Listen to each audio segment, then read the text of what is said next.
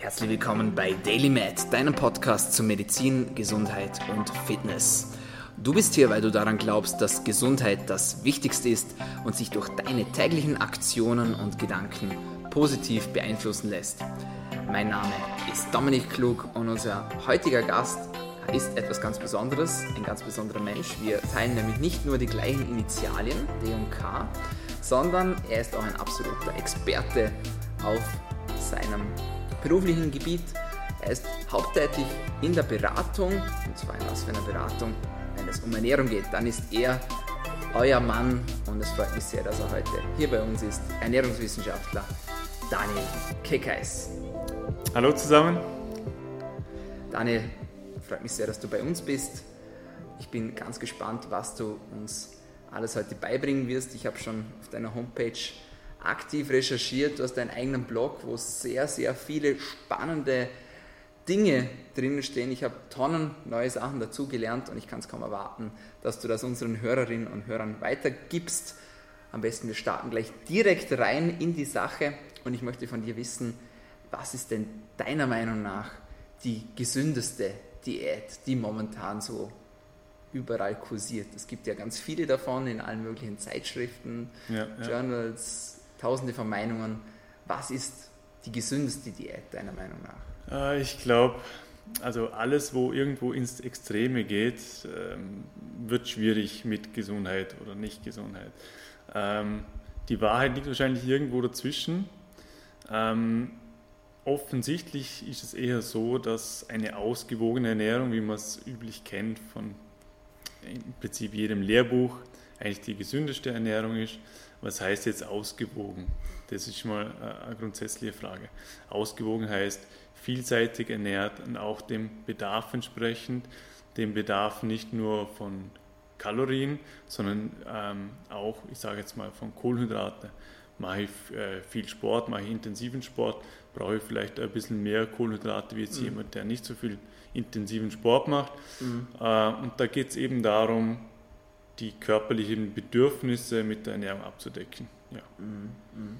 Wenn du sagst, es kommt darauf an, sozusagen, ja, auf den Bedarf, äh, wie kann man sich da selber einordnen, würdest du sagen? Ja, Mann, Frau, macht viel Sport, macht wenig Sport, gibt es da eine grobe Kategorisierung, würdest du sagen? Ähm, tendenziell ist eh so, dass wenn man Sport macht, man verspürt dann öfters oder eh automatisch ein bisschen mehr Hunger, mhm. man nimmt also auch automatisch schon mehr auf.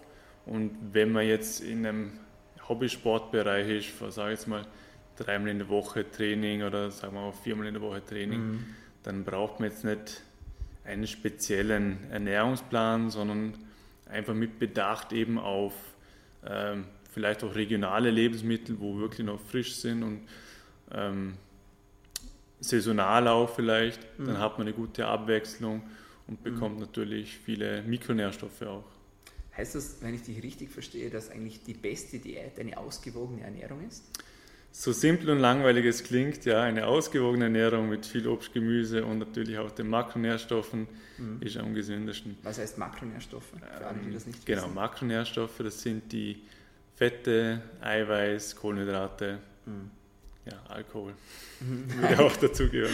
okay. Liefert Energie. Absolut. Äh, total spannend. Das heißt, wenn wir von ausgewogener Ernährung sprechen, würdest du dann noch sagen, wenn du sagst, Alkohol gehört dazu, gehören dann da auch ungesunde Sachen dazu, dass man mal einen Kuchen isst zum Beispiel? Oder? Gut, dass du das ansprichst. Ähm, da bin ich vielleicht ein bisschen anders, wie so die typischen Ernährungsgurus, wo so in den sozialen Medien rum sind.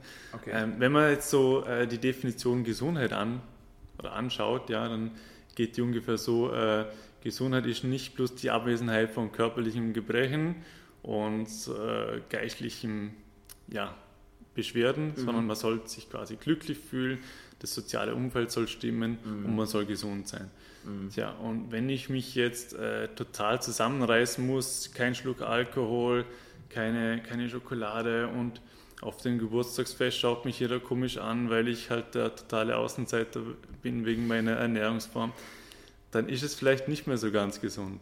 Mhm. Und insgeheim denkt die Person vielleicht, also es ist okay, wenn jemand keinen Alkohol trinken will, aber wenn die Person sich insgeheim eh denkt, ja, eigentlich würde ich es schon vielleicht mal mit einem Glas Sekt anstoßen und so, mhm. aber ich mache es nicht, weil ich habe Angst äh, vor den schädlichen Folgewirkungen. Dann ne? ist eh schon wieder äh, in Richtung äh, krank, krankhaftes, krankhaftes Gesundheitsdenken. Und krankhaftes Gesundheitsdenken, das ja. ist das erste Mal, dass ich den Begriff höre. Ja, also das ist auch mittlerweile, ähm, gibt es Fälle, ich weiß noch nicht, ob das wirklich als Krankheit anerkannt wird, aber so die, die Sucht nach äh, gesundem, gesunder Ernährung, ähm, wo auch Studien zeigen, sie meinen es zwar, äh, sie ernähren sich super gesund, aber die Personen haben dann teilweise wirklich auch Mängel und eben psychische wow.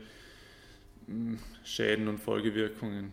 Eben wie gesagt, Ausschluss aus sozialen Gruppen, innerer Krass. Druck und so. Was wieder bis, vielleicht zu psychischen Problemen führen kann, genau. etc. Ja. Genau, also das hat eigentlich weitreichende äh, oder kann weitreichende Wirkung haben. Es kommt immer ein bisschen auf einen Schweregrad drauf an, aber also wenn man mal ein Glas halt trinkt, dann ist das sicher kein Problem. Oder auch wenn man mal ein Partywochenende hat, so, dann muss man die Kirche schon im Dorf lassen. Vor allem, da hat man auch meiner Meinung nach ein bisschen Problem mit den ganzen, wie will man beweisen, dass genau äh, drei Bier am Wochenende so einen negativen Effekt hat. Also da weiß ich nicht, wie weitreichend die Wissenschaft es überhaupt weitreichend auch äh, beweisen kann, unter Anführungszeichen. Ja, das Quartalstrinken soll angeblich gesünder sein, als wenn man sogar jeden Tag eine gewisse Dosis an Alkohol zu sich das, nimmt. Das auf jeden Fall. Unglaublich spannend. Jetzt nehmen wir an, ich liebe, es gibt, es gibt ein Sprichwort und ich liebe dieses Sprichwort. Das ist auf Englisch und das heißt, don't try to lose weight, because you will try to find it again. Ja, was macht man, wenn man etwas verliert? Man sucht es. Ja? Mhm. Und das ist so ziemlich das, der Knackpunkt eigentlich bei jeder Diät. Oft haben die Leute damit Erfolg und nach zwei Wochen haben sie wieder das Ausgangsgewicht. Ja. Ähm, ist mir selbst auch schon so ergangen, muss ich ehrlich sagen, ist unglaublich deprimierend. Ja? Aber diese Erfahrung muss man wohl auch oder, oder übel ab und zu machen. Äh, wie kann man Gewicht halten, wenn man es abgenommen hat? Mhm, also gerade wenn wir so die letzte Zeit, wenn wir wieder bei den Diäten sind, zum Beispiel der Low Carb Diät sind zum Beispiel, ist es vielleicht Low auch. Carb heißt im Prinzip ähm, genau wenig Kohlenhydrate, ja. Kohlenhydrate sehr stark reduzieren. Hühnchen und Brokkoli, oder? Ja, genau quasi. Ähm, An dem Punkt war ich auch schon. man muss ab und zu in die Extreme abschweifen, das ist schon okay. Zum, zum Sehen, wie es nicht geht, ist auch eine, eine wichtige Lektion. Absolut. Ähm, ich meine, es, klar, es gibt Leute, die haben äh, super Erfolg mit Low Carb. Und da gehen wir vielleicht nachher noch drauf ein, aber wichtig ist zu wissen, jedes Gramm Kohlenhydrate im Körper, also Glykogen, bindet drei bis vier Gramm Wasser. Wenn ich jetzt ähm, die ersten paar Wochen wirklich streng äh, Low Carb unterwegs bin, dann äh, leere ich mal meine Glykogenspeicher. Davon habe ich so zwischen 300 bis 600, 700 Gramm, mhm. also je nach Körpertyp auch. Und dann sind schon mal in einem Monat äh, zwei Kilo weg oder zweieinhalb bis drei Kilo. Davon ist aber noch kein Gramm Fett dabei, sondern nur Wasser und Glykogen. Unglaublich, ja. Und da ist halt ein bisschen äh, das Trügerische, oder? Mhm. Ähm, Fange ich wieder an, langsam oder auch abrupt wieder Kohlenhydrate mhm. zu essen, dann ist es schlagartig wieder da. Das ist auch so ein Jojo-Effekt. Aber natürlich alles, was irgendwie so mit Restriktionsdiäten äh, oder mit Restriktionen verbunden ist, ein Monat lang das und das weglassen. Mhm. Oder ja, oftmals findet man in der Zeit gar nicht Ersatzlebensmittel und so isst man automatisch weniger. Mhm. Es gibt eine, eine Studie, äh, was, die war, ich glaube ich, letztes Jahr oder vorletztes Jahr ziemlich präsent in den Medien. Äh, Im Vergleich ein Jahr lang äh, randomisiert kontrolliert ich glaube, es waren 1000 oder 2000 Probanden, aber ja, mhm. Low Carb und Low Fat mhm. verglichen und im Endeffekt kommt daraus, dass es keinen Unterschied macht. Tatsächlich. Ja, also am Anfang hat man zwar gesehen, okay, das ähm, Low Carb war es, glaube ich, äh, geht ein bisschen schneller, vielleicht aus den genannten Gründen, aber nach einem Jahr sind alle circa beim gleichen mhm. Standpunkt. Und das Witzige war, es gibt Leute, die haben auch zugenommen während der Diät. Okay. In beiden Gruppen. Das ist also, frustrierend. Und das ist wieder der Punkt, ähm, äh, die Frage, was ist die gesündeste Diät, oder? Da kommt auch dazu, welche Diät oder auch Ernährungsform, welche kann ich lange Zeit aufrechterhalten, ohne dass ich mich selber irgendwie äh, dauernd zusammenreißen muss, dass ich Rückfälle habe, sondern die ich genießen kann, das mir leicht fällt zum Zubereiten, wo ich keinen Stress habe, wo ich morgens, mittags, abends ausgewogen essen kann und mich nicht immer verkopfen muss, ja, wie mhm. mache ich jetzt das und ja. Mhm. Das heißt, den Jojo-Effekt umgehe ich eigentlich, indem dass ich nicht in die Extreme abschweife. Habe ich das richtig verstanden? Genau, am besten generell für die Praxis, das mache ich auch so mit meinen äh, Leuten, die zu mir kommen. Ich fange mal einfach an. Ich schaue mal, was ist im Alltag schon drin, was gut ist und was ist vielleicht schlecht. Das Gute, das wollen wir fördern und das Schlechte, das wollen wir ein bisschen reduzieren. Mhm. Und da reden wir von kleinen Änderungen. Weil auch wenn sie am Anfang klein aussehen, im Alltag und im ganzen Leben, weil meistens haben die Leute auch Familie oder Partner, das beeinflusst ja nicht bloß die eine Person, sondern meistens den ganzen Haushalt. Also kleine Veränderungen können schon weit äh, große Wellen schlagen. Ja. Mhm. Also als Beispiel vielleicht mal schauen, äh, Obst und Gemüse. Habe ich wirklich mindestens drei Portionen am Tag? Ich mhm. weiß, es klingt wieder Fahrt, aber die Portionen kann man eigentlich ganz gut in alltägliches Essen einbauen. Sei es ein Müsli am Frühstück, äh, sei es Obst im Müsli im Frühstück mhm. Oder zum Frühstück einfach ein belegtes Brot mit Gemüse, neben dem klassischen Frühstücksbrot, was mhm. auch immer das ist. Mhm. Ja. Also wirklich in die Offensive gehen quasi und das, also das Obst und Gemüse auch einbauen, oder? Ja, ich meine, äh, was hat man für Alternativen? Alles andere außer dem Obst und Gemüse hat dann schon bald mal sehr viel Energie. Mhm. Und da heutzutage die meisten Menschen eher im Büro unterwegs sind, mhm. sinkt einfach der Energieverbrauch mhm. und man muss einfach schauen, dass auf dem Teller mehr, ich sage mal, energiearme Lebensmittel sind, als wie viel energiereiche Lebensmittel. Und da bleibt halt bloß noch, also unter Anführungszeichen, bloß noch mhm. Obst und Gemüse, was eh sehr förderlich ist. Mhm. Wenn wir gerade von Obst sprechen, ähm, weil das auch immer ein bisschen trügerisch ist, Obst hat ja auch Zucker, nämlich Fruchtzucker. Ja. Das heißt, was passiert, wenn ich das in Übermaßen konsumiere? Also da muss man, also ich weiß jetzt keine Zahl, wie viel Bananen man essen müsste, aber äh, der Vorteil ist ja noch, auch wenn jetzt mal, auch wenn jetzt das Obst Fruchtzucker hat, das ist in so einer, einer Lebensmittelmatrix, die Zellen müssen zuerst aufgebrochen werden, da sind Ballaststoffe dabei, das Ganze wird langsamer verstoffwechselt, ist natürlich nie so von der Insulinwirkung her wie jetzt, wenn ich den ganzen Tag drei Liter Eistee trinke, oder? Mhm. Aber natürlich auch hier wieder extrem viel Obst, auch nicht sehr förderlich. Oder auch zum Beispiel in Smoothies. Bin ich jetzt auch okay. kein Fan davon, weil ich sage jetzt mal Beispiel, ich kann mir zwei, drei äh, Obstbestandteile zusammennehmen und noch Gemüse, habe einen Drink, den ich so eigentlich nie essen würde von der Menge her mhm. und kann ihn aber trinken. Mhm. Und von der Sättigung her ist, ist er. wiederum unnatürlich, meinst du? Ähm, ja, genau. Also ist hier auch schon wieder. Also es muss eigentlich an die richtige Stelle passen. Vielleicht, ich möchte jetzt keine zu großen Sprünge machen, aber ich sage mhm. eigentlich immer, es gibt keine falschen Lebensmittel, sondern höchstens die falschen Zeitpunkte. Und so an. Das ist interessant. Beispiel äh, Semmel mit Marmelade, oder? Ist jetzt vielleicht super für einen, für einen Marathon, weil es den Magen wenig belastet und weil's, weil die Energie schnell verfügbar ist. Mhm. Aber als Frühstück, wenn ich weiß, okay, die nächste Mahlzeit, Mittagessen ist ja schon Mittag, das mhm. halt, hält mich eigentlich nicht lange satt, mhm. dann ist nicht so die optimale äh, Verpflegung. Ja. Naja, spannend. Sehr spannend sind auch die äh, Artikel auf deinem Blog. Und bei einem bin ich hängen geblieben. Da war ein kleines Erklärvideo dabei da wird beschrieben, wie eigentlich das Körperfett abtransportiert wird. Ja. Mindblowing, erzähl uns das bitte. Ja, also im Prinzip, also Fett muss man wissen, besteht eigentlich aus dem Hauptteil aus C, also aus Kohlenstoffatomen. Mhm. Und vielleicht wissen das die einen oder anderen, aber wenn wir ausatmen, atmen wir Kohlendioxid aus, mhm. was auch ein Kohlenstoffatom beinhaltet. Okay. Und das heißt eigentlich, wenn wir Energie aufwenden müssen im täglichen Leben, dann entsteht als Endprodukt quasi CO2. Mhm. Also wir bauen das, das Fett ab, wir spalten das, Energie wird frei, CO2 wird abtransportiert. Mhm. Auf gut Deutsch, wenn wir Energie verbrauchen, atmen wir CO2 aus. Mhm. Und hier da wirklich der, der, der Fokus auf das Ausatmen, auf den, auf die, auf den CO2-Ausstoß. Das heißt also, man muss sich bewegen, damit was passiert, oder? Mhm. Nur auf der Couch sitzen, da regt es die Atmung nicht an, oder? Mhm. Auch wenn es viele Leute gibt, die sagen, ja, ich habe so und so, ohne was zu machen, schnell abgenommen, ja. Entweder hast du ein krasses Energiedefizit mhm.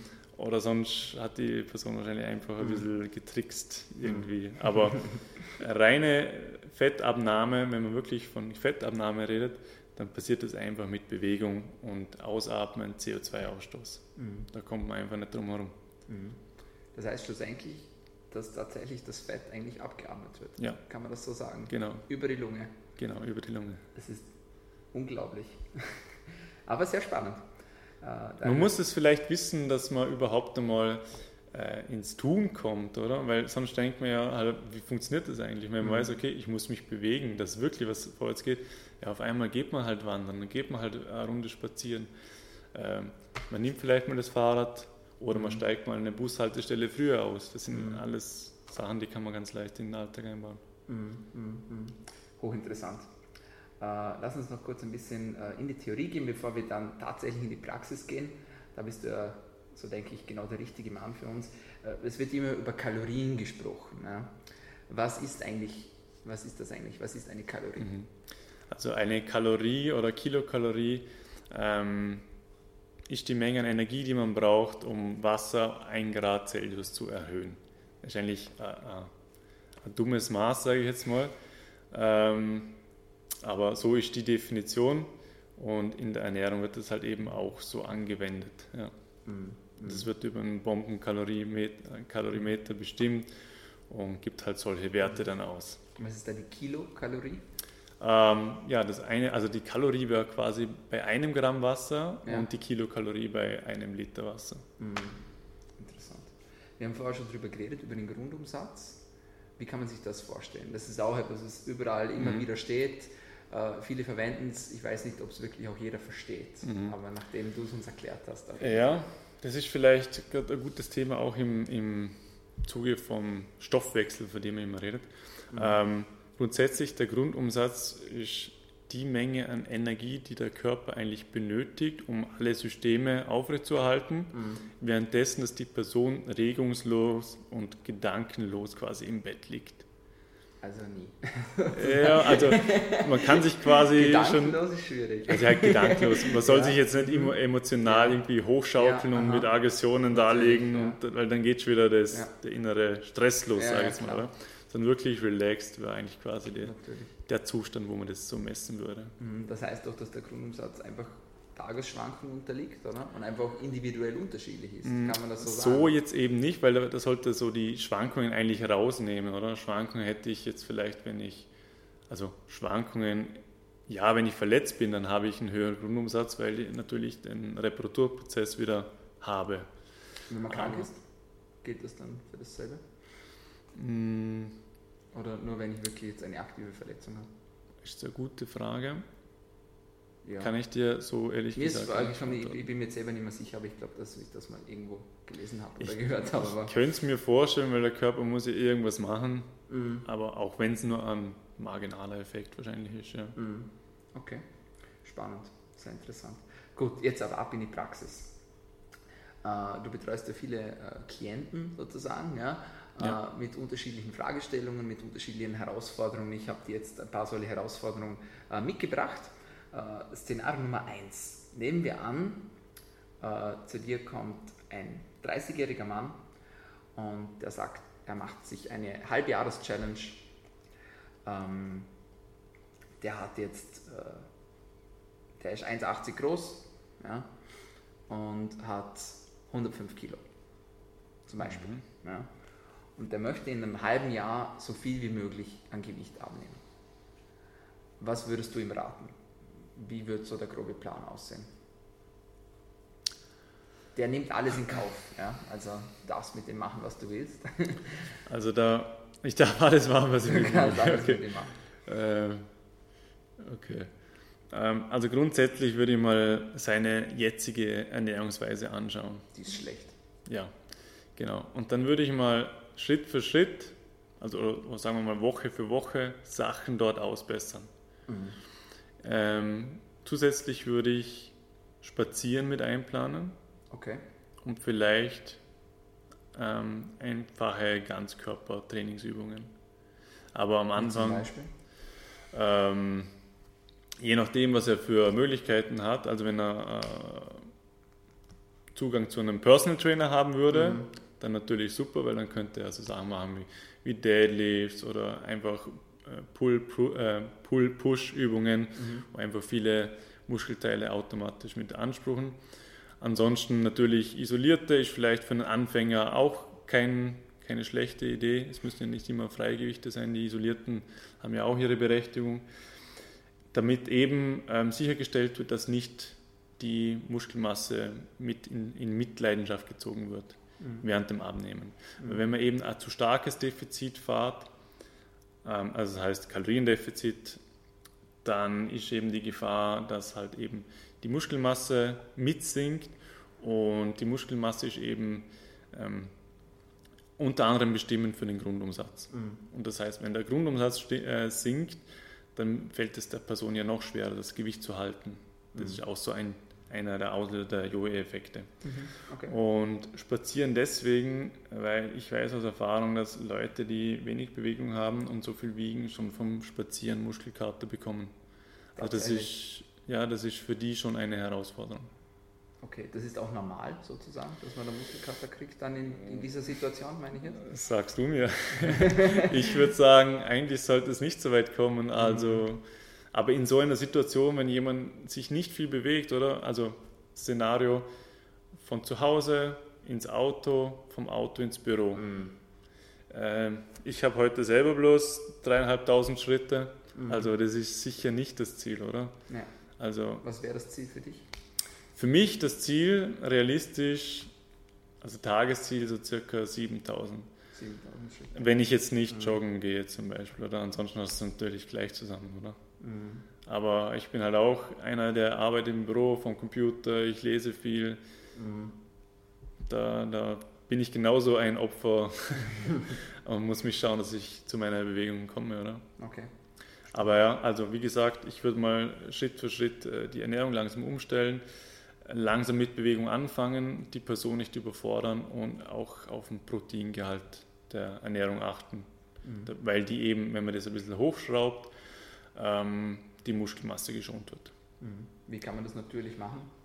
Mm, also meinst du jetzt die Muskeln, also die, also die Proteinzufuhr erhöhen über die Nahrung? Also da würde ich zum Beispiel mal hergehen und je nachdem, ob die Person sich äh, mit Fleisch ernährt oder ohne, mit Fleisch ist natürlich sowieso äh, easy. Ohne Fleisch, da muss man halt ein bisschen mehr mit äh, so Magertopfen, vielleicht Joghurt, Skier, Linsen, Hülsenfrüchte, Nüsse, eher vorsichtig, auch wenn sie super gesund sind, haben sie doch viel Fett und Energie. Okay. Ähm, ja, da muss man halt ein bisschen in die Trickkiste greifen. Mhm. Und auch die biologische Wertigkeit kann man da gut mit in Betracht ziehen. Also mhm. biologische Wertigkeit, ähm, wie viel Protein quasi der menschliche Körper mit dem Eiweiß aus der Nahrung umsetzen kann. Mhm. Da gibt es ein paar so Kombinationen. Ähm, Ei und Kartoffeln, das ist so eine traditionelle Kombination, wo eben die Proteinwertigkeit noch weiter steigert. Mhm. Es gibt so ähm, einen Index, sage ich jetzt mal. Das mhm. Ei ist quasi 100 und das ist so quasi der Standard, an dem das bemessen wird. Mhm. Und die Kartoffel mit Ei hat dann, äh, ja, hat dann ungefähr 130 oder so. Mhm.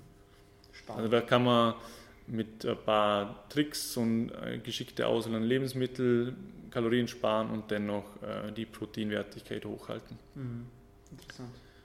Und wird das Programm dann, jetzt gehen wir wieder zurück zu unserem Fallbeispiel, wird das dann intensiviert dann über die Zeit? Oder ja, das also das ist natürlich wichtig, dass man immer ein bisschen äh, mit dem Kunden oder Klienten hier Rücksprache hält. Einer das Gefühl hat, ja, das geht wieder was, dann sollte man auch was machen.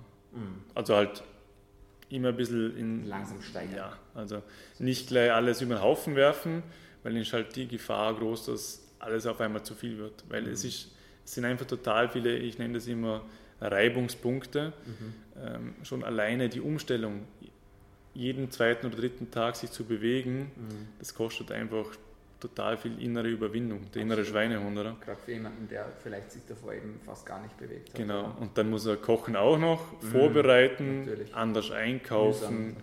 Äh, vielleicht hat er die, Kochtech äh, die Kochskills oder die Kochfähigkeiten gar nicht.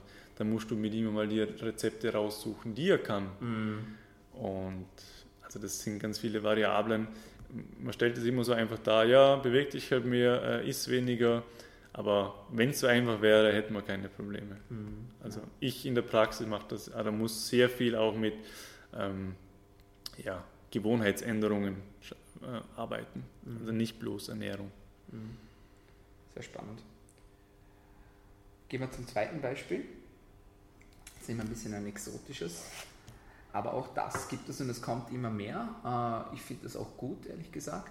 Immer mehr Frauen gehen ins Fitnessstudio Mhm. Äh, und äh, Strong is the New Sexy ist so äh, das neue Mantra, das so von Amerika rüberzieht, ja. langsam. ist natürlich immer Geschmackssache. Wir wollen da niemandem was aufbrummen, aber nehmen wir das gerade als Beispiel her. nehmen wir an, wir haben eine Frau. Mhm. Jetzt muss ich aufpassen, was ich sage. also, no offense an alle, an alle Frauen, die jetzt zuhören. Ja? Sagen wir, ähm, die Frau ist äh, 1,70 groß, und äh, hat 70 Kilo und möchte sich muskulär definieren. Das heißt, sie möchte Muskeln aufbauen und äh, diese auch trainieren. Vor allem natürlich in dem Bereich, wo äh, sozusagen die soziale Wertigkeit hochsteht, also vor allem im äh, Bein- und Po-Bereich sozusagen. Okay. Ähm, Nochmal, no offense an alle, die zuhören, ja, ein Beispiel. Was würdest du äh, empfehlen? Also fürs Definieren meinst du generell? Ja, also dass da Muskeln aufgebaut werden und dass das auch optisch sichtbar wird. Mhm. Also generell so die Proteinmenge, was so im Kraftsport eigentlich eine relevante Zahl ist, sind die 1,6 Gramm Protein pro Kilogramm Körpergewicht. Mhm. Das sind so die letzten Zahlen, wo man wo die Wissenschaft sagt, okay, hierhin oder in dem Bereich sind einfach die meisten Vorteile.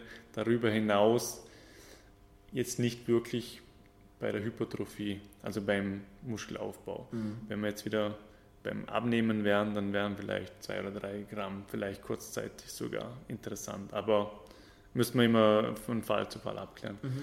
Aber auf jeden Fall mal auf die Eiweißzufuhr achten. Mhm. Also das könnte man also dann ausrechnen als große ähm, Rolle? Ja. Mhm. Also hier wären wir wahrscheinlich bei so 100 Gramm ungefähr oder vielleicht ein bisschen mehr, 120 Gramm Eiweiß. Mhm. Wie kann man sich das vorstellen? Wie viel ist das tatsächlich? Genau. Also vielleicht noch kurz, es geht nicht bloß um die, sagen wir jetzt einfach mal 100 Gramm, die man da zu sich nehmen sollte. Wichtiger ist auch, oder noch mehr eigentlich, dass man das über den Tag verteilt. Ähm, okay. Eiweiß so in dieser Form kann der Körper eigentlich nicht speichern. Er ist da eigentlich ständig in einem Auf- und Abbau und ist eigentlich dafür, dazu angewiesen, dass er das regelmäßig geliefert bekommt. Und als Beispiel ein Mozzarella-Klumpen, der hat so circa 20 Gramm Eiweiß. Hm. Okay. Oder ich sage jetzt mal eine, eine eine Packung Hüttenkäse, der Körnige Hüttenkäse, mhm. ich glaube so 250 Gramm haben auch so um die 20 Gramm mhm. äh, Eiweiß. Also das sind schon mal so Richtwerte von Lebensmitteln, oder? Und ein Ei mittlere Größe hat auch so 8 Gramm Eiweiß, da sind wir wieder mhm. beim, beim, quasi guten Eiweiß, oder? Mhm. Aber auch natürlich der Frischkäse hat auch, ist natürlich auch ein sehr hochwertiges Eiweiß. Ja. Stimmt das ganz kurze Zwischenfrage beim Ei, weil es mich selber interessiert. Stimmt es, dass Eigelb mehr Eiweiß hat wie das Eiweiß selbst? Nein. Das Eigelb besteht das ein nur Fett, ja. Okay, interessant. Okay. Gibt es sonst noch äh, Nahrungsmittel, wo du sagst, das sind richtige Eiweißbomben? So das kann man gut einbauen, jetzt gerade für dieses Ziel? Äh, natürlich äh, mageres Fleisch, ähm, sei es magerer Speck, äh, natürlich Geflügel ist ja auch immer sehr mhm. gefragt. Ähm, Tofu auf der anderen Seite oder irgendwie Soja. Mhm. Es gibt dann noch so Seitan, wo immer verlockend klingt, aber da ist ähm, ein Produkt eigentlich aus Weizeneiweiß ist, ist davon eigentlich abzuraten, weil es äh, Aminosäuren technisch vom Profil her nicht so optimal ist. Genauso wie das Eiweißbrot eigentlich. Das also, Eiweißbrot, nicht optimal? Ja, nein. Tatsächlich. Gibt es auch einen Artikel auf meinem Blog dazu. Mhm. mhm. ähm, ja, weil da eben viel mit Weizeneiweiß ähm, auf, aufgestockt wird und auf der Packung steht dann zwar, ja, super, hey, äh, ein Haufen Eiweiß mhm. drin, oder? Ja. Aber Eiweiß ist quasi nur der Überbegriff ja. und das Eiweiß wird ja eigentlich aus den Aminosäuren zusammengebaut, das sind die kleinsten Teile des Eiweiß und dann ja, kommt es eben darauf drauf an. Weil wenn da irgendwie ein, zwei Aminosäuren komplett fehlen, dann kann der Körper ja auch nur mäßig was aufbauen. Ich war sehr enttäuscht, als ich den Blogbeitrag gelesen habe, weil ich mich lange von Eiweißbrot ernährt habe früher. Aber okay. ja, man lernt nie aus, oder? ja, eben, Eiweiß ist nur äh, ein, ein Wert, auf den man achten muss. Was hältst du von Quinoa? Natürlich äh, ein gutes Lebensmittel, kann man einbauen, ist fein für die Abwechslung. Und auch proteinhaltig, oder? Hat auch Protein natürlich, mhm. ja. Aber ist halt bei allen pflanzlichen Eiweißquellen so, also bei fast allen, außer jetzt bei Soja, dass irgendwo eine Aminosäure meistens zu kurz kommt mhm. und deswegen die Proteinwertigkeit nicht so hoch ist wie beim pflanzlichen, äh, wie beim tierischen Eiweiß. Aber wenn man jetzt verschiedene äh, Eiweißquellen aus pflanzlichen Quellen kombiniert, dann schafft man es auch, dieselbe Proteinwertigkeit zu erreichen. Ja. Mhm. Spannend. Und ja, das also, eigentlich schon ganz gut meine Frage. Ja. ja, und das ist eigentlich auch das, also um auf das Beispiel von der Frau zurückzukommen. Mhm. Äh, man muss sich einfach ein bisschen da vielleicht herantasten. Es ist schwierig natürlich eine Pauschalaussage zu machen, aber äh, lockeres Defizit vielleicht anfangen ähm, und natürlich auch mit auf das Eiweiß achten, dass es ausreichend ist, dass es auf den Tag verteilt mhm. ist und nicht wie irgendwie nur am Abend oder das Frühstück komplett auslassen. Ein anderes Thema. Ja, und mit dem Defizit ein bisschen rumspielen. Sehr cool. Gut, äh, noch ein drittes praktisches Beispiel, äh, weil es mich auch selber immer interessiert. Äh, was würdest du sagen, ist die ideale Ernährung vor einem Wettkampf? Sag mal, ähm, ich möchte einen Halbmarathon rennen, mhm. also am, am, nächsten Tag. Äh, fangen wir an beim Abendessen. Ja. Was ist so das ideale Abendessen? vor einem Halbmarathon und das ideale Frühstück. Beziehungsweise okay. würdest du während dem Marathon dann auch was essen? Bauen wir uns das mal langsam zusammen. Okay. Fangen wir an beim Abendessen am Tag davor. Also bei den verschiedenen Sportarten muss man schon immer ein bisschen schauen. Also das Laden äh, funktioniert mhm. gleich. Ähm, grundsätzlich vor Wettkampftagen keine Experimente machen. Alles, was ich an einem Wettkampftag mache oder die ein, zwei Tage davor, muss ich mindestens irgendwo mal in einem Training simulieren. Das heißt, wenn ich jetzt eine Pasta-Party äh, teilnehmen möchte oder einen Haufen Nudeln essen möchte, weil ich das gerade noch zwei Tage davor gelesen habe auf einem Blog, dann sollte ich das eher davor mal ausprobieren mhm. und nicht äh, so, ja, morgen äh, probieren Marathon, wir probieren wir mal, machen wir mal Experimente. Ja. Also alles immer im Training mit ausprobieren. Natürlich, Carb Loading hat man jetzt eigentlich, äh, weiß man, wenn man einfach die letzten zwei, drei Tage mehr Kohlenhydrate konsumiert, dann hat man auch schon sehr gut gefüllte Glykogenspeicher. Dann braucht man nicht mehr so Extremdiäten wie äh, Entladen und wieder, wieder äh, Kohlenhydrate laden, speziell. Also da früher war das ja ein äh, Prozedere von der Woche. Mhm. Und die Unterschiede sind einfach nicht so signifikant, dass man die ganzen Strapazen auf sich machen, auf sich nehmen sollte mhm. oder muss. Ähm, aber da gibt es natürlich immer wieder ein bisschen individuelle ja, Vorlieben oder mhm. auch gefühlsmäßig, was wirkt besser. Das ist ja alles nicht bloß, ähm, hängt ja auch viel mit dem Mentalen zusammen. Ja, also um, zwei, drei Tage davor einfach ein bisschen mehr auf die Kohlenhydrate achten, geht man mal schon gut an den Start. Mhm. Und wenn man jetzt zum Beispiel bei einem Halbmarathon ist, ähm, geht in den meisten Fällen auch schon länger wie eine Stunde. Mhm. ähm, dann macht es schon Sinn, ähm, sich über die Supplementierung unter, auf der Strecke ein paar Gedanken zu machen. Also so, ich sage jetzt mal, äh, isotonisches Getränk mhm. schon kurz davor anzufangen, damit mhm. wieder was ins System kommt. Mhm. Und dann kann man auch schon nach 20 Minuten äh, in den Abständen auch immer wieder entweder Gels oder isotonische mhm. Getränke zu sich also nehmen. Bier zählt nicht. Bier zählt es nicht. Außer man ist auf dem äh, Biermarathon, soll es auch geben. okay. Äh, zum Frühstück? Zum Frühstück ähm, natürlich, was man verträgt. Man kann es, wenn wir wieder beim Marmeladebrot sind, man kann ein Marmeladebrot essen. Vielleicht lässt mhm. man diesmal die Butter weg, weil das Fett verzögert die Verdauung. Mhm. Also hier eher auf Ballaststoffe, wenn es geht, ein bisschen verzichten, mhm. damit es einfach gut resorbiert wird.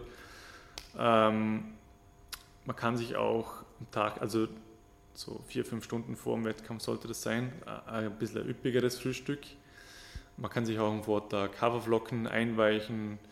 Man kann es dann am Morgen nochmal aufkochen, damit es einfach besser verdaulich ist. Mhm.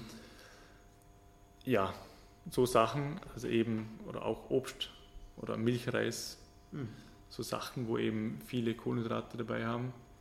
Ähm, und dann kann man auch, ähm, ich sage jetzt mal so zwei Stunden vor dem Wettkampf dann nochmal eine Banane essen, zum Beispiel, wenn man es mhm. verträgt. Man kann dann eine Stunde bis eine halbe Stunde davor auch schon anfangen mit isotonischen Getränken. Mhm. Also eigentlich konstant den Körper ein bisschen mit äh, Kohlenhydrate füttern. Mhm. So war eigentlich die, so bist du eigentlich super für einen Wettkampf vorbereitet. Würdest du auch während dem Wettkampf essen? Also zum Beispiel eine Banane zwischen, zwischen dem Laufen? Oder sagst du, nee, dann geht wieder das Blut irgendwie dorthin, wo es nicht ja, hin sollte, ja. weg von den Muskeln, rein mhm. in den Verdauungstrakt? Also leistungsorientiert ist es wahrscheinlich nicht so die optimale Lösung, weil wie du schon sagst, mhm. dann, dann Magen-Darm-Trakt ist in der Zeit einfach sehr belastet, oder? Und die Banane dauert dann sicher wesentlich länger zum Verstoffwechseln wie jetzt einfach ein mhm. Sportgel mhm. oder ein mhm. isotonisches Getränk, mhm. wo eine ganze Banane wahrscheinlich äh, mhm. gleich viel Kohlenhydrate liefert wie ein Gel. Und das ist halt schon viel. Äh, wenn wir von Wettkampfsportarten reden, geht es natürlich auch immer um die Leistungsfähigkeit. Welche Rolle spielt denn tatsächlich die Hydrierung in Bezug auf die Leistung? Ähm, eine sehr große eigentlich, weil schon mit ca. 2% äh, Dehydrierung äh, gibt schon signifikante Leistungseinbuße. Also mhm. zumindest wirklich im gehobenen sage ich jetzt mal, Wettkampfsport. Also beim Hobbysportler ist es vielleicht ein bisschen schwieriger zu messen, mhm. äh, wirklich so die Vorher-Nachher-Werte. Aber es gibt Werte, die eben besagen, jetzt wiederhole ich mich, aber 2% Wasserverlust ähm, und du hast äh, Leistungsminderung. Das kann man zum Beispiel auch gut in einem Training mal überprüfen. Mhm. Äh, man stellt sich vor dem Training nackt auf die Waage, mhm. äh, schreibt das Gewicht auf Mhm. Und nach dem Training auch wieder nackt auf die Waage. Äh, die Gewichtsdifferenz ist dann äh, Wasserverlust. Und dann bekommt man auch ein bisschen so einen Eindruck, okay, wie viel sollte ich eigentlich auf die Strecke trinken? Mhm. Und kann sich auch so ein bisschen überlegen, in welchen Abständen muss ich wie viel zu mir nehmen, wie reagiere ich auf Temperatur. Jetzt am Morgen brauche ich vielleicht weniger wie jetzt am Nachmittag mhm. wegen der Temperatur. Aber alles, es sind alles so Erfahrungswerte, wo ich immer sage, wenn jemand einigermaßen seriös Sport macht mit ein bisschen einem Ziel vor Augen, der braucht mindestens ein Journal, wo so Sachen drinstehen. Mhm. Weil sonst ähm, trainierst du einfach ins Ungewisse, freie Schnauze und ja, mhm. schade um die Zeit. Mhm, absolut. Hochinteressant. Jetzt haben wir äh, ganz viel auch über Wissenschaft natürlich gesprochen und über alle möglichen Berechnungen und Regeln und trotzdem gibt es dann Menschen, die alle diese Regeln brechen. Äh, man kennt es, äh, sind meistens nicht sehr beliebt, ja, die so quasi alles in sich reinfuttern können, ja. vor allem Fastfood, die schauen einfach immer gleich aus, die nehmen kein Gewicht zu, da passiert einfach nichts. Mhm. Wie ist das möglich, deiner Meinung nach? Ja, auch in der Wissenschaft gibt es immer solche Ausreißer oder solche, die eben äh, die Tabelle anführen oder ganz unten in der Tabelle sind. Es gibt immer ein paar Extreme. Mhm. Es gibt auch die, die am Tag drei Schachteln Zigaretten rauchen und dann noch mhm. äh, 110 Jahre alt werden mhm. oder sowas. Mhm.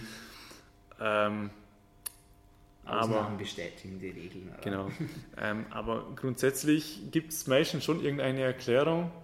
Ähm, wenn wir jetzt äh, zu den Leuten gehen, wo viel essen können, meistens ist es schon irgendwo so, dass sie sich auch unbewusst einfach mehr bewegen. Und das fängt schon an beim, beim Sitzen, oder? Die einen mhm. sind eher unruhig und ja. dann zappeln sie immer rum. Mhm. man hat auch in Studien gesehen, der Grundumsatz, also ja, also wenn man jetzt so die, die täglichen Bewegungen damit reinzieht, sind bei solchen Leuten einfach oder halt bis zu 400, 500 Kilokalorien höher. Mhm. Einfach nur, weil sie so einen, ich sage jetzt mal, zappeligen Alltag haben. Oder weil sie sich einfach äh, unbewusst ein bisschen mehr bewegen. Mhm. Also es gibt ja so ähm, die metabolischen Kammern, wo man quasi Leute einsperren kann und durch den Energieumsatz, den die Personen haben, kann man quasi den, äh, den Energieverbrauch messen. Das ist so quasi der Goldstandard, okay. wie das Ganze funktioniert. Und dann gibt es eben auch so Experimente mit Bewegungskameras und da hat man mhm. das so mhm. quasi herausgefunden. Spannend. ja, das fand ich auch sehr spannend. Weil das ist genauso eine Frage, die mich selber ähm, beschäftigt. Äh, ja, beschäftigt hat. Wie geht es? Ja. Und, ja. Interessant. Ähm, noch eine Frage, bevor wir dann langsam zum Schluss kommen. Es kommt immer so in Wellen, man hört wieder davon, man hört nichts davon, die Detox-Diäten. Mhm. Wie gesund sind die wirklich? Funktionieren die tatsächlich? Und baust du die auch ein in deine Programme oder sagst du, nee, sind wir wieder im Extrembereich? Ja, also man kann Detox oder Fasten, also der Begriff Fasten gefällt mir vielleicht ein bisschen besser wie Detox. Mhm. Aber Fasten kann man vielleicht schon sinnvoll. Wenn man jetzt mal wirklich sagt, okay, ich versuche jetzt mal eine Weile lang wieder auf Süßigkeiten zu verzichten und mich ein bisschen aufs Wesentliche besinnen, mhm.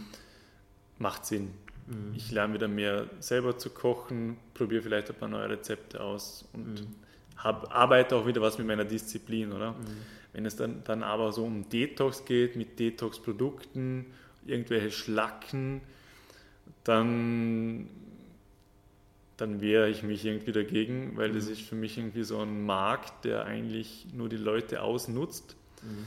Ich habe da selber auch schon ein bisschen drüber recherchiert und für mich war das eigentlich schon aussagekräftig genug. Es gibt da so einen, äh, einen, Leben oder einen Nahrungsergänzungsmittelhersteller und da ist auch der, der Chef quasi von der Firma gefragt worden, ja, hey, ähm, es gibt zwar keine Belege dafür, aber ihr verkauft es trotzdem. Warum macht ihr das? Und die Antwort war im Prinzip, ja, solange es die Leute kaufen, was der Kunde will, das bieten ah, ihm so quasi. Ne? Eben. Und ja, wie gesagt, eigentlich kann da keiner genau sagen, was ist denn diese Schlacke genau, was soll denn das genau sein? Mhm. Kann dir keiner äh, ein, chemischer Begriff nennen. Mhm. Ja, wie soll man jetzt ein Detox-Produkt entwickeln, wenn man nicht weiß, was es eigentlich mhm. abführen soll? Was ist, ja. Also es klingt Thema. ein bisschen nach einer eierlegenden Wollmilchsau und ja. Spannend. So ein, äh, was vielleicht ein gutes Beispiel ist, was auch langsam von Amerika rüber schwappt, ist so Aktivkohle in die Smoothies reinzugeben. Ja. Das ist so ein gutes Beispiel. Aktivkohle äh, fängt alle Substanzen auf, alle giftigen, aber auch die gesunden. Also das ist so ein richtiges Beispiel, das geht einfach in beide Richtungen. Mhm. Aber man propagiert halt nur, dass es die schlechten Sachen auffängt. Mhm. Dass es die genauso gut die gesunden die Sachen halbe Wahrheit. Genau, die halbe Wahrheit. Spannend. Daniel, bevor ich zu meiner letzten Frage komme, wo können dich unsere Hörerinnen und Hörer finden online? Also ich glaube, ein guter Ausgangspunkt ist äh, daniel-keckes.com, ist quasi meine Webseite. Da gibt es ein paar Blogartikel, habe einen Newsletter, den ich versuche ein bisschen öfters zu mhm. befüllen und sonst halt Facebook und Instagram. Mhm. Und da gibt es auch einen Link auf meiner Webseite. Jeweils Daniel Keckes auf den Socials auch? Äh, Daniel.keckes underline Nutrition okay. auf Instagram und wie es auf Facebook okay. ist, weiß ich gar nicht. Aber man findet dich mit Daniel Keckes. Ja. Dann meine letzte Frage an dich. Welche tägliche Medizin würdest du empfehlen, damit wir alle gesünder, besser und länger leben können? Welche tägliche Medizin? Ähm, hm. Ich hätte gesagt, einfach Sachen nicht ins, nicht zu sehen, oder Abwechslung, Abwechslung. Ja. Abwechslung in der Ernährung, Abwechslung im Sport. Ja, genau, das, das für so die allgemeine Gesundheit, denke ich, trifft es die Abwechslung am, am besten. Ja.